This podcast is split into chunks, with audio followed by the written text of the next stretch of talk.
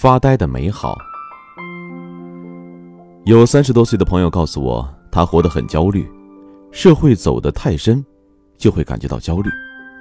能对生活多控制一点儿焦虑就会少一点儿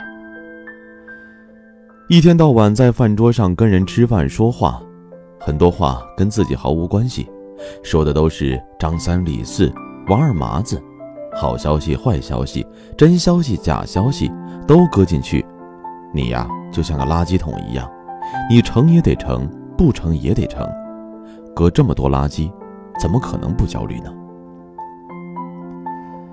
朋友往往会问：“你在家都干嘛呀？”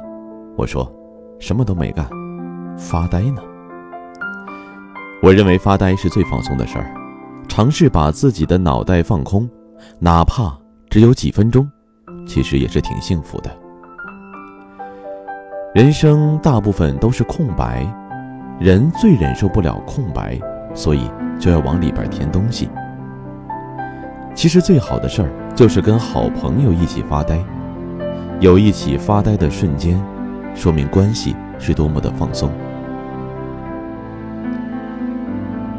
其实人与人在接触的时候啊，很多时候都是让自己撑着的，都是怕这个话落到地上，所以就话接话，话赶话，非常的累。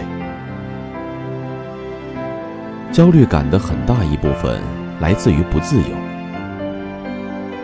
但是很多人觉得达到自由的状态是在无能期，这个无能期是带引号的，就比如说退休了，社会不需要你。孩子不需要你，有人认为这是自由，其实这个不完全叫自由。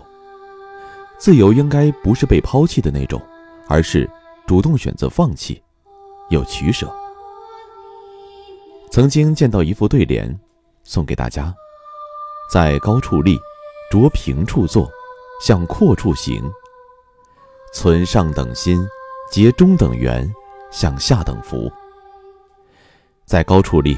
是说可以站得很高来看问题，着平处坐，踏踏实实平等对人；向阔处行，就是说心胸要开阔，做事要变通，别走死胡同。